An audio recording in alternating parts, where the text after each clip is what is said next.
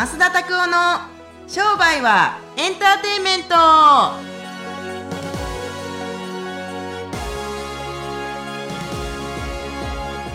Welcome to 商売はエンターテインメント。これ今ね YouTube でね振られてますそうからそう。い やそれはちょっとね女性の扱いがやっぱりすいません。慣れてらっしゃる、はい。増田先生。はい。増田先生。はい増田さん、えー今日はですねあのー趣向を変えておね。ゲストをお迎えしております。ありがとうございます。はいピンクのお花のような美しい女性にお越しいただいてるんですけどちょっといきなりですけど自己あの紹介を私の方からあさせていただきたいなと思うんですけれど、はい。えっと玉渕恵理子さん、うん。はい。えートータルカラープロプロデューサーをされていらっしゃいます。はい。えー、もともと増田さんとの出会いは3年前、うん。でその頃はお花屋さんをメインにやられていたそうです、そこからうん、お花の先生？お花先生だすいません、うん。お花の先生をされてました、うん。うんでそこからどんどんどんどんいろいろな仕事を組み込まれてあの今ビジネスでも成功されていらっしゃる方になります、はい はということであのお二人の対談というか出会いと、あと、そうね。なんかこう商売に関すること、いもうでももう三年もなりますか。なります早ね。いですね。すごいな。なんでもともと。あそうね。そう。うん。どうやって知ったんですかお二人は？私あそもはそもなんでどうやって知ったんですか？紹介あ。されてお友達に。その方の名前多分言ってもいいと思いますけれども、多度さんですあのえもともとスピリチュアルご飯のそうそうそう。多純純子さん。んにうん説明会に連れてこられた子みたいになったんですよ。そう。引っ張ってこられた子みたいな。そうめちゃくちゃ覚えてるわ。うん。あそう。その商売人の学校の説明会にそう。そういらっしゃった。そうなんですよ。で。そこが出会いだったんですね。そこで。うん。へー。むちゃくちゃもうなんか分からへんけどすごい不信感のある感じでこうなんかもう今はこんな感じですけど最初なんかこだからあのああのすみません動画のかあの音声の方はわからないと思うのうでなんかねぜひ YouTube 見ていただければわかるんですけど。てるってこと要するに。なるほどね。うん。あこう今までの人生ではあんまり出会ったことないタイプでしたね。あなるほど。なんでこういいよって言われたから来たってことなんですけどなんで行かれたんですか？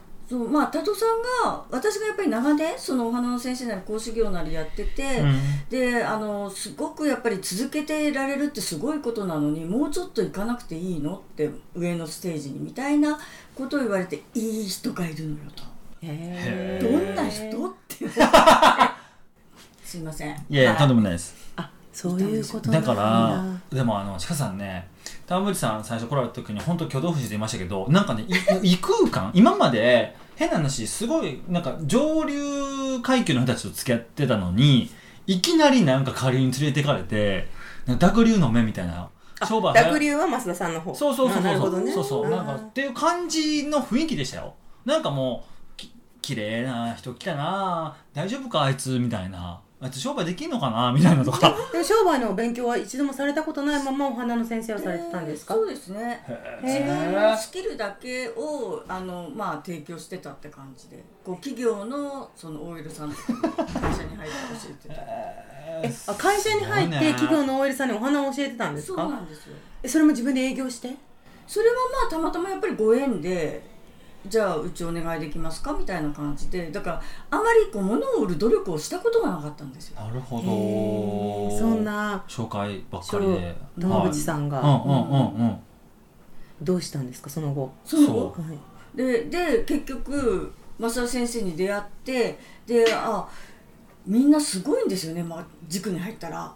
であ何がすごいんですか？ななんだろう。やっぱり稼ぐ？稼ぎ出すっていうパワー、そのことを考えるっていう凄さが私には今までなかったなと。だからもうまず入塾してスタート地点がなんか周りがすごすぎてびっくりしてた感じ。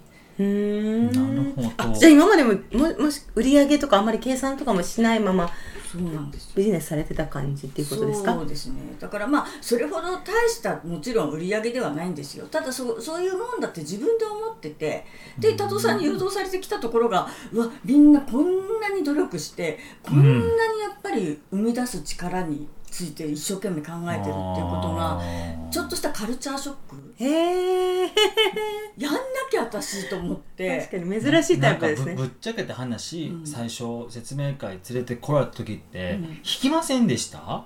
僕むっちゃ弾いてる感じしたんですよ。弾いてましたけど。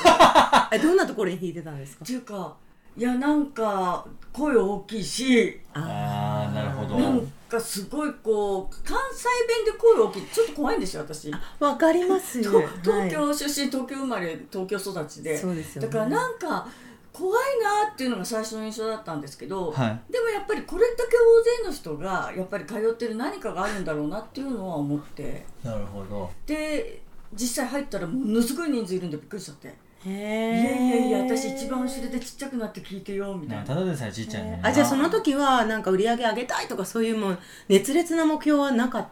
そうですね。どっちかっていうとだから本当にあの本当に思いをね一生懸命来てる方には申し訳なかったんですけど、はい。私としてはどんなところなんだろうっていう感覚。はえあそんな意識でもこう成果をゴンゴン出していくことってできるっていうことですよねそうですね。ただ私の場合はだからスタート時点のマインドが全然違ったんで、はい。やっぱり時間はかかったんですよ、どどうしても。もまずみんなもう試作でガッてやってぐわっと上げるみたいな感じの人もねいらしたから、うん。そういうのをこう見な見ながらへえすごいなっていうのが 最初。だからまさか自分がこんな風になるなんて思ってなかった。です面白いです。だって。えちなみにどこら辺でスイッチを、うんうんうんうんそうね。そう。スイッチ？スイッチっていうかやりたいなっていう。う、んうん自分本腰でとほんまにこれやらないかなと思ったのはなんで、8期の時いややらなきゃいけないわ。入ってから皆さん見ててねやらなきゃいけないわ。ずーっと思ってたんだけど、はい。まずそこから何をしていいか分かんないってい今ねやっぱり入りたての方ってそういう方も多いと思うんですよ、はい。で私も全くその通りでいややらなきゃいけないのは分かってんだけどスピードが上がんないしまず何をするんだろうっていうのでなんとなく8期のうちはわなわなわなわなしてるうちに過ぎちゃってで9期ぐらいになってその次の期になった時にやっとこうシステムというかうん。構築すること、であとやっぱり自分をもう一回見直すことなるほど。とかをいろいろほじくり出したんですね、うん。だから目先のことだけで一生懸命やろうとしてたのをもう一回自分自身が一体何ができて何を求められててっていうところをもう一回考え直した時にやっぱりあのお花の先生だけじゃなくて今までカラーも勉強してきたこともあったのに、うんうんやっぱりそこをやってなかったとかやってなかったことがポロポロ出てきて。でその持ってた資格なんかももう一回見直してこういらないものいるものみたいな。でやっぱり塾の中の方っていうやっぱりいろんな方がいらっしゃるので、はいやっぱりヒアリングも結構でさせていただいた、なるほどうねんどういうものが欲しいのかなとかあの私結構あの店舗集客するタイプの仕事じゃないのでやっぱりこういろんな方の意見って男の方も多かったし、うん。聞いてみることがすごく多かったですそこからかトータルカラープロデューサーって名乗られるようになったんです。そうですね、うん。だから途中まで何してる人か全然知らなかったですよね。先生も。そう増田さんも。そうそうそうだから全然分からへんけれどもなんかひょうひょうとやってるなとかっつって、でだんだんだんだんやっぱり変な話あのちょコースの話しますけど最初から上級コースに来られたじゃないですか。だからそれであだから僕もこの人は一体何をしに来てんのかなと思って。確かに皆さん結構売り上げ上げたいっていう方が多い中何もちょっとじゃあちょっとす皆さんすごいなーって参加されてたっていう感じなんですね、そうなんですね。そうそう。だからとんでもないとこ来ちゃったと思ったんですよ。でもでもちゃんと毎月通われてたんですか？もう皆勤賞。えらい！すごいですね。それはなぜでしてたあんそうね。引いてんのに。いやでもやっぱりお金も払っちゃったし、うんやっぱり全部もらわないともったいないと思ったんですよ。えやっぱりね。なんかこう成果上げてないから行きづらいとかそういうのはた全くなくとりあえず通う。そう行きづらかったですけどね。え行きづらかったですけどそこはそこはか心臓みたいで割と、はいはいはい、うん開き直って聞きに行くみたいな感じ。でもなんか皆さん優しかったんですよね割と。この人何？って思いながらも結構、うん、優しく接してくださってこいつ大丈夫かみたいな感じで、ううん、ん見てくださってたんじゃないかなとは思うんですけどね。なるほど。でトータルカラープロデューサーにうん。なられちゃった。そう。半年後に。うんうんうんそうですね。でやっぱりあのなんていうのかなわご自身がわからないこう見た目とか全然。で地方の方とかも多くいらっしゃってて最初ねうん。最初ね最初はここ入った時になんて泥臭いって思ったの。いなる泥臭い。はい。なるほど。ちょっと巻き戻しした方がいいかもしれないですけど、トータルカラープロデューサーってお仕事なんだと思います？な何かっていうのをちょっと。そこからそうそう。そこ多分聞いていただいてる方がいやなんかね例えばうーんこういう色というのを例えば広告で使うこういう色というのはこういう印象を与えるためにあるとか、服装の色ってこの人に合う色はこうだから印象とかチラシとかで使う広告で着る服はこれだからこの印象があるとかってこうカラーコーディネーターみたいなイメージがあったんですけれども、そうですね。あのとっても近いとっても感じ近い。うん、とっても近いでも合って感じ合ってないんやではあります。なるほど。ただまあ私もあのやっぱりそのパーソナルっていうのをすごく大事にしてほしいのでそのはい印象っていうのはもちろんあるんですけれども、うん。その人自身がどうありたいかっていうのが結局出るのがカラーだったりもする。だから服のカラーですか？だからパーソナルカラーってあの似合う色こうドレープをこう当ててって似合うカラーカラーリストがやるもんなんですけどあれももちろん私やるんですけれどもやっぱりそれは案外あの見ると分かる。色この人はこの色がた得意とかうん。そういうのが大体テストドレープっていうのがあるんですけどそのテストをしなくても大体は分かるんですねやっぱり目うん。目で見た時に。でもっと奥が見たいっていうところがあってその人が本当に欲してる色でありその人の良さが出るものでありそういうのをプロデュースされるお仕事。そそれはもうおお花も含め。そうですね。だせからとだからトータルっていう言い方をされてらっしゃるんですか？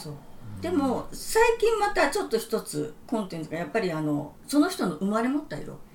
っていうのがあって、へえでこれもあの私がやる診断っていうかねカラー診断できるようなあの表面的なものではないのであの診断機関に出してその方の本当にそれこそあの生まれた日のこうそれこそ太陽エネルギーみたいなところなんか内臓の一部摘出してなんか提出するんですよああね。そうですね、はい。違います。あそういうのじゃないですか。あの。髪の毛ですか？髪の毛。髪の毛か。らだから DNA というところからこう見ていく。でその人が本当に能力を出すにはどの色が一番いいとかそういうのが分かるものがあるんですね最近は。ちなみに何色なんですか？私実は紫。あ私も今紫かなと思いあました。本当すごいですね、そうそう。たまに靴紫のヒールとか履いてるじゃないですか。あ履いてますね。ねだから？うん。いやあれはたまたまです。あれはたまたま。玉縁やからたまたま？い。やいやそうですね。なるほど。えじゃあそれをビジネスマンを向けにサービスとして提供されてらっしゃる。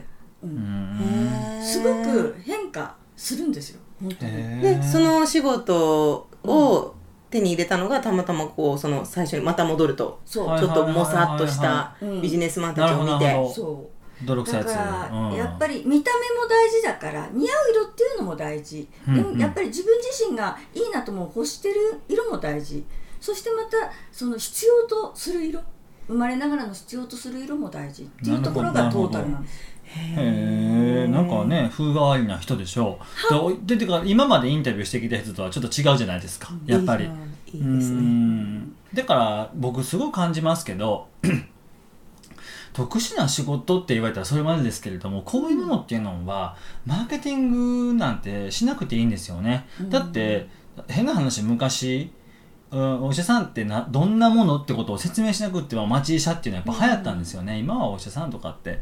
やっぱり昔よりか少し大変な競争が激しくなりましたけど田淵さんとかのマーケットなんて多分競争そんなむっちゃ激しくないと思うんですよ。どうですか。遺伝子工学から遺伝遺伝子から見る色の例えば競合とかっつったら、うん。いるかって言われたらでも自分に似合う色っていうのでカラーコーディネよく言われるカラーコーディネーターさんとかとは競合になるかもしれないですけれども、多分そういうところであんまりマーケティングしなくても生きていけるのはやっぱり職業としての特殊性があるからっていうのはあるんじゃないかなってすごく感じますね。まあ、うん。マーケティングしてない私はねその発案者だったらね問題ないんですけど結局その紙毛髪見てあれするのも本当に教授がそういうあの研究者がやってるものでその方からあので伝授されてっていうかそういうものをいただいてでまたあの間に立ってるだけなんですけれども。確かにね、うん。ただやっぱりこの良さが分かるとすごくやっぱり経営者の方とかそれこそ世界を目指してっていう方がステージ上がるんじゃないかなってやっぱり自分の体感があるから。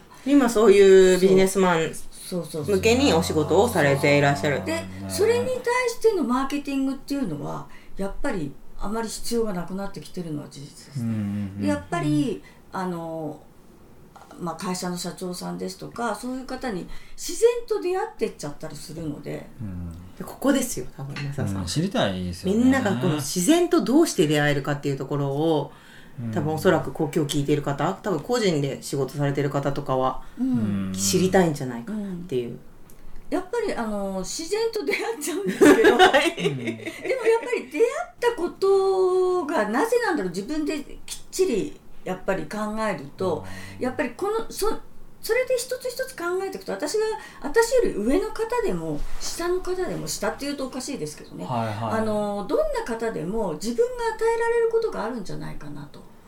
だから与えてもらうことばっかり考えちゃうとこの人に近づいてって私は何か得られるかななんか持ち上げてもらえるかとか、そういうことばっかり考えちゃうと自然とやっぱりそういう関係になっちゃう。うん。うん。けれども、やっぱり純粋にやっぱりこんどんなにすごい社長さんでもやっぱりこの人のために私は何かできるのか役に立てるのかって考えてるとうんまたその先がその方からその先っていうのがつながったり。いやーみんなねですよ。そういうちょっと神的な。神でもそういうなんかえ一人営業の方によくある、うん。よくあるっていうかね多分女性の方多いかもしれないですよねそういうのが。うん。ぴったりくるっていう。う、んやっぱり人ってその中身がどうとかももちろん大事だけれども印象ってあるじゃないですか。あの人こんな感じがするとか。でもそれが例えば色で最大限に発揮されるとかってことをプロデュースするようなものっていうのは僕は知らないですよ。うん。だからたまたま玉森さんとか聞いていってこういうなんがいいよああいうなんがいいよって聞いたりしてもし例えばひ変な話僕ら広告打つじゃないですか、うん。で広告打つにしてもやっぱり印象よくしていきたい、うん。それをするにはじゃあどうすればいいのかとかってやっぱりありますから。マーケティングっていうマーケティングはそんなに必要じゃその商品を紹介するのに対するマーケティングが必要ないってことね。なんかお二人にすごい共通してるなと思ったのが、なんかやっぱりそう出会いから奪おうとしてなく何かを与えようっていうところなのかなと私はなんとなく思ったんですけどどどうです？す説明会に来ていただいた方から「いやこいつから何か取ってやろう」とか。なんかそんな風にビジネス 増田さんはされてるようにも見えないんですけどどうどうなんでしょう？やっぱ営業する？マーケティングっていうよりも営業っていう話なのかなと今思ったんですけどうん。2人にとってこう営業しするにあたって大事なことっていうか。僕は、僕だったらどうしてほしいかをやっぱり考えながらやっぱりその人に話しかけたりするし一つ例えば名前をね覚えるっていうのもよくみんなよく覚えてますねとかホスピタリティですねって言われるけど僕意識したことないんですよ。人の名前を覚えてホスピタリティでこの人の名前をここまで覚えておいて誕生日覚えてたらここまで決まるだろうなんて計算で考えれないわけですよ。でもそういう風な感じで考えてた人もいるからそれっていうのは僕からしてみたらその人にバレるんじゃないかなと思うんですよ。あこいつなんかあのうまいこと聞いてるふりしてるけれどもどうせかわせたいだけなんやろって思われたら嫌やなって。だから僕はもう今はそう良くも悪くもどっちでもいいですよって。あいいと思ったら入ってください。でもお金高いですよね、分割にしてください。って商品が悪いと思ったら入らなくていいですよ。けれどもこの講座すごく気になっててお金なんとかしたいと思ったら今とりあえずサインアップしててください。キャンセルは3日以内に聞きますとか。それはなんか押し売りとかじゃなくって、ん。本当にいいと思うんだったらやってくださいよって。でどうしてもこの期間までのお金払えへんかったら今タイミングじゃなかったんですよやっぱ僕だって言われたいんですよ。今すぐ決めてくださいとか言われてもいやちょっとあの家内がとかいやちょっと今預金がねとかって田口さんとかも一緒に説明会とかってパートナーとしてやらせてもらってるんであれですけれども。でいうふうなことをもし言われた時に手放してくれる方が嬉しいなって。そう例えば営業ゴリゴリの営業だったとしても、一回考えてみてくださいよっつって。うん。の方がやっぱりその人にも負担がないように。で最最初戻りますけど僕だったらそうしてほしいんですよ。そこなんだやっぱり、うん。そう。僕だったらどうやって言ってほしいのかを僕が代わりに一番最初に言っとかないとって、うん。だからってただでいいですよとかそういうことできないわけじゃないですか結局誰のためにもならないからうん。だから安くせずに高く買ってもらおうと思ったら高いからいいんですよっていうことをちゃんと伝えること。でも今すぐ決めなくちゃいけないかもしれんけれどももうお金払えるかどうかはこの3日間とか3、4日の間にちょっと決めてくれたらいいんじゃないですか。その代わり今サインアップしてくれないとこの特典つかないんでこの特典つけるためにこの申し込み書書いておいてもらってで連絡しますんで連絡必ずいただけませんかっていう約束をみんなしてるよな。うん、っていうところが僕は、うん、多いだって感じですね。うん。はい。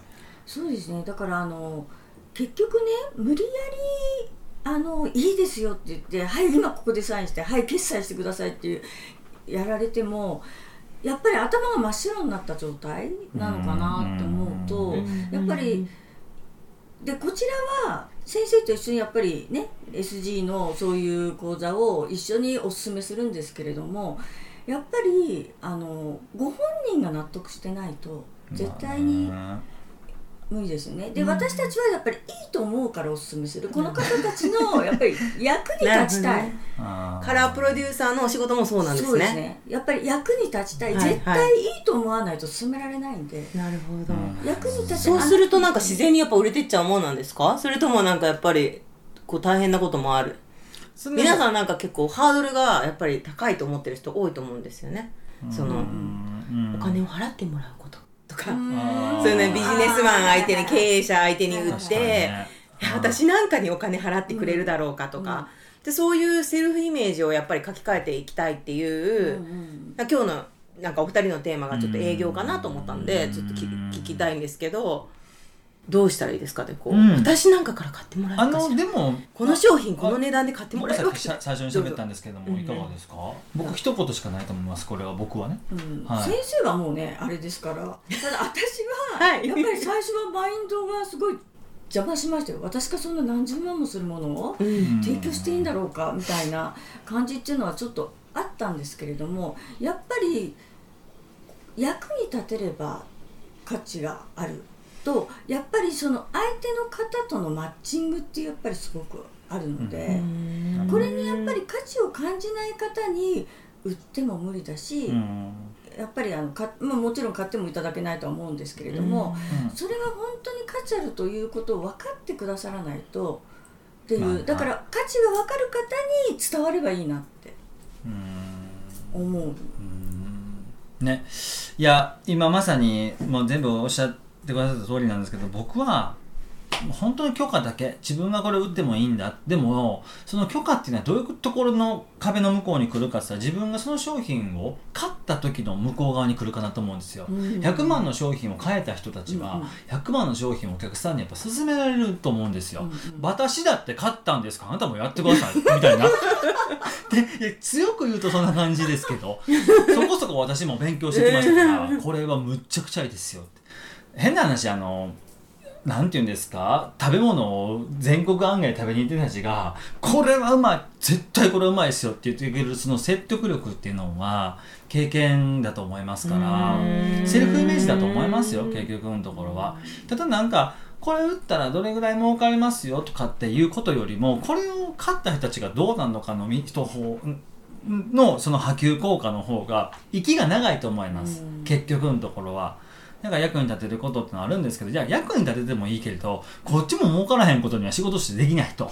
うんっていうこのなんかいい天秤のやっぱり需要と供給の天秤でしっかりニーズとウォンズじゃないですけれども需要と供給ですよね、うん。こんな価値が与えられますよ。私たちにこれぐらいくださいっていう。これがちゃんと釣り合った時にうん。あの友好関係って気づくんだと思いますから押し売りだったら多分その時売れるけれども、ちょっと円滑に人間関係が進むかって言われたらね、僕進むっていうふうに神様が言ってくれたら別に押し売りでもしますよ、うん。けれども僕はそういうふうに思わないからうん。やってないってだけ、うん。そう。でなんか少しねあのクソ真面目みたいな話になりましたけれども でも本当そんだけかな。うん。自分でもなんかお二人の話を聞いてすごい簡単そうに聞こえるというかなんか簡単そうに聞こえる。ですけど実際にやるってなるとやっぱすっごい多分。現場はまた別もんやな。そうですね。ドキドキしちゃっやってぱりあの説明会に来てくださる方たちっていうのも緊張してるし僕たちもやっぱ初顔合わせということでやっぱり。初顔合わせ。初顔合わせでやっぱ緊張してますし僕はあんまり言い方じゃないと思います。やっぱりアウェーなんですよ空気がね。あの本当に阪神阪神甲子園球場に巨人が来たようなもんなんですよ。どっちかって言ったらまあ確かにね。そうですよね。じゃめんみたいな感じの。浜地さんも新しいクライアントさんに会う時はそんな心持ちで会われるんですかやっぱりそうですね。ただあの講座みたいなこう1対何何十人かとか十何人か、そういうところってやっぱ緊張もするんですけど結構なんだろう。あまあ私の場合はまたあの説明会のセールスとは全然違うんで、うんはい確かにね。うん、あのやっぱり来た人はでも申し込んだんだけれどもこの人誰と思ってきてますから。はいはい。もうだから最初に玉内さんに会うのには皆さん一応のお支払いは済んでる。そう私という人にうん。の講座を受けに来てるから一応申し込んでるんだけど初対面だからこの人どんなんって思いながらちょっとは来てるんですよ。なるほど。だから確実にこうちょっと斜めになってる人もやっぱりいるんですよ、はい。だでもやっぱりそういう人に向かって話しかけていくと必ず大体が最後には「ありがとうございました」って言って。あー。ねえ皆さんそのトータルカラープロデュースのうん。受けられて、うん。こうどういう成果というか？これね、うん。実はねまだねそんなにそれを取り入れてはそんなに日数経ってないんですね、はい。うん。だからあのそこのいろいろあのやってらっしゃる方の話とかを伺ったり実際私がどうなったかっていうことなんだけど、はい。やっぱりねあのこういう話すると嫌がる人もいるかもしれないけれども、うん。やっぱり引き寄せられていくっていううん。パワーがすごい、色って。でやっぱり色って波長なのでもうなんか別にスピリチュアルでも何でもないんですよね。可視光線の中の色って波長でしかできてないんで。でやっぱり脳脳とかその人の考えることっていうのはこう波波動波長で成り立ってるので、うん。そこがこうマッチングしてきてこう能力っていうものが最大限に生かされればそりゃなりたい自分になってきますよねって。うん、だから本当にあの会いたい人に会ってビジネスも広がってるし23か月前にやりたかったことがもうは走って始まってるし、うん。うん。そうでまあ具体的なこと言っちゃうとそれこそブログとかのそういうアクセス数とかもその帯の色を変えただけで2倍とか3倍とかに23か月でなっちゃったりってこれ本当のことなんでね。もう言っちゃうけどうん。自分のことだから。うん。ね。だからカラーってねすごい力があるって思うんですよ、面白いね。先生。あはい。わかりました。まあでも似てる。えどどまあ、売ってる商品は違うけれどすごい商売の学校のね、あのやり方を生かされてもいるし、うん。で営業っていうスタイルっていうのは本当に押し売りしないっていうところがうんポイント、でもそんなこと言ったりすると僕らの商売もはっきり言って引き寄せですよね、うん。だってなんか別に広告なんて別にどこでも言ってること一緒じゃないですか。売り上げ上がりますとか、あなたのお店に行列ができますとかなんて別に僕らが言わなくったって船井総研さんとも言ってることですから、じゃあうちらのところでしか引き寄せられへんようなものって一体何かって言ったらメッセージはねどこも一緒やけれどもじゃあやってる人間が違うとか運営側が違うとか分からへん、僕すごく感じるけれども広告に載ってる女の子可愛いなこの企業どこなんやろなってパパってやっぱ自分でなんか自問自答するとか、それと一緒でやっぱり SNS に一つ出るにしても印象っていうのはとても大事だと思います。色とかは。うん。って感じかな。見せるね印象って。うん広告はもう文章じゃないですね今の時代ははっきり言って。うん。やっぱり写真顔？その企業の顔とか絶対あると思います。うん。僕は。はい。あまあ先生かっこいいから大丈夫ですね。りがとうございます。どうなんですか？あの引き寄せの色としてはあの説明会に行った時には。うん、うん。まあ先生結構きっとやっぱりオレンジだと思うんですよ。オレンジ。なんかね、うん。あのちょっと今ワイプで出てるかどうか知らないですけれども、あのオレンジのジャケットあるじゃないですか、はね。あれがなんかもうヒット。激進めしてくれたのであれなんですオレンジなんですね。そう。増田さんはじゃあもう来週からはオレンジで。マジ？いきなり？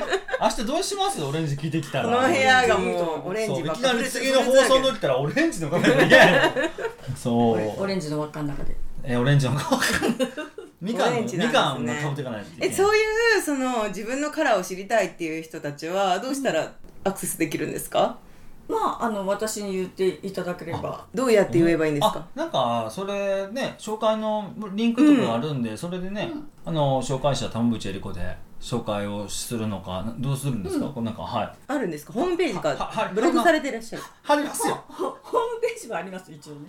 一応一応ですね。一応ね。はい。あの引き寄せの色が入った。そう引き寄せの色が。じゃあそちらの方をねあのリンクに貼らせていただきますのでおぜひ興味私の色見てっていう方はですねぜひ山口さんのところに。案外私フェイスブックをで使ってます。かうん。来る方もいらっしゃるわかりました。じゃあちょっと年齢層高めかもしれないですね。フェイスブックだとね。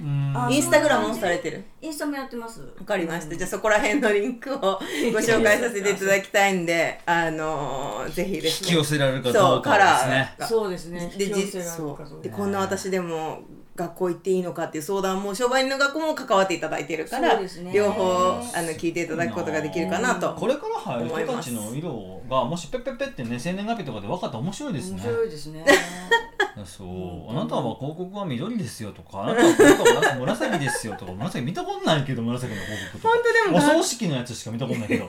紫ね。そう。でも紫にもいろんなぐ紫が。そうそうそうそう。そうちょっと赤みがかった紫なんですよすみれ色みたいなのもあるじゃないです私情報を得るカラーはピンクなんで。今か情報を得る情カラー報をは得たり送信したりこう送受信のためにいいっていうのはピンクなんですよあ僕日。一なので今日ピンクですよ。僕一時期でも学校とかセールスするときにサテンのピンクのシャツ着た時があったんですよでサテンのピンク？サテンのピンク。あすごいの朝って言うんですか？朝のあ朝ねごめんごめん ささリさネン型のすごい光ってるリネンごめんなさい理念ですごめんなさいサテンじゃんあのでひ着てる時にやっぱお客さんが言われたのは「あ今日先生何進めてくるんですか?」とかもう講座始まってすぐ言われるんですよあ今日あの待ってました。あピンクのシャツ。あ赤のシャツ。うん。今日売るんですねみたいな。で今日売らへんのかいとかってある。先生言ってらしたことありますよ。勝負の時ピンク着るって。だからみんなそういう。赤い帽子もよくかぶってません？最近よくかぶってないですね。昔はよくかぶってたけども最近は外に出かける時であの娘公園連れて行く時しか最近カープかぶってないけどね。そうはい。かぶってましたね。昔はね。なるほど。ね。最近はなんかあのもうねあのパーマしてるからなんかもうこれを見せたいから帽子かぶらへん、見せたいからね。そう、うん。どうしてもジェルするのめんどくさいなと思う時ぐらいしかなるほど。そう帽子かぶってないですけれども。はい。ピンク。ね。はい。面白いですね、面白いですね。はい。ほんまこんな感じのピンク着てますよね。本着てます。す。そう。す僕引き寄せていらっしゃる。だって今日たまたまというかね、あの、そうそうすごいいろいろな引き寄せがあって出ていただけたので、ね、はい、ピンクの引き寄せ。すごいですね。面白い本当に、はい。先そうね引き寄せカラーも楽しみですね。あ本当にまたよろしくお願いします、はい。本当に。はい。今度からね本当どうなるんでしょうね。わかりません。はいわかりません。はい。はい。ということで、はい。えー今日はですね、あのートータルカラープロデューサうん。ーの玉渕さんを最後までお迎えして、最後まで名前ちゃんとはっきりしてトータルカラープロデューサーね。はい、トータルカラーコーディネートとか迷ってしまい初めての名前だったのですいません、練習してまいります、はいはいはい。トータルカラープロデューサーの,、はい。あの美しい。今までポッドキャストをいろいろ撮ってきて今まで最長の時間ですよ。本当ですか？今え33分ぐらい撮ってるから。あじゃあ珠渕江理子さんをお迎えさせていただきました。はい。それではまた次回お会いしましょう、さようなら。ありがとうございましたさようなら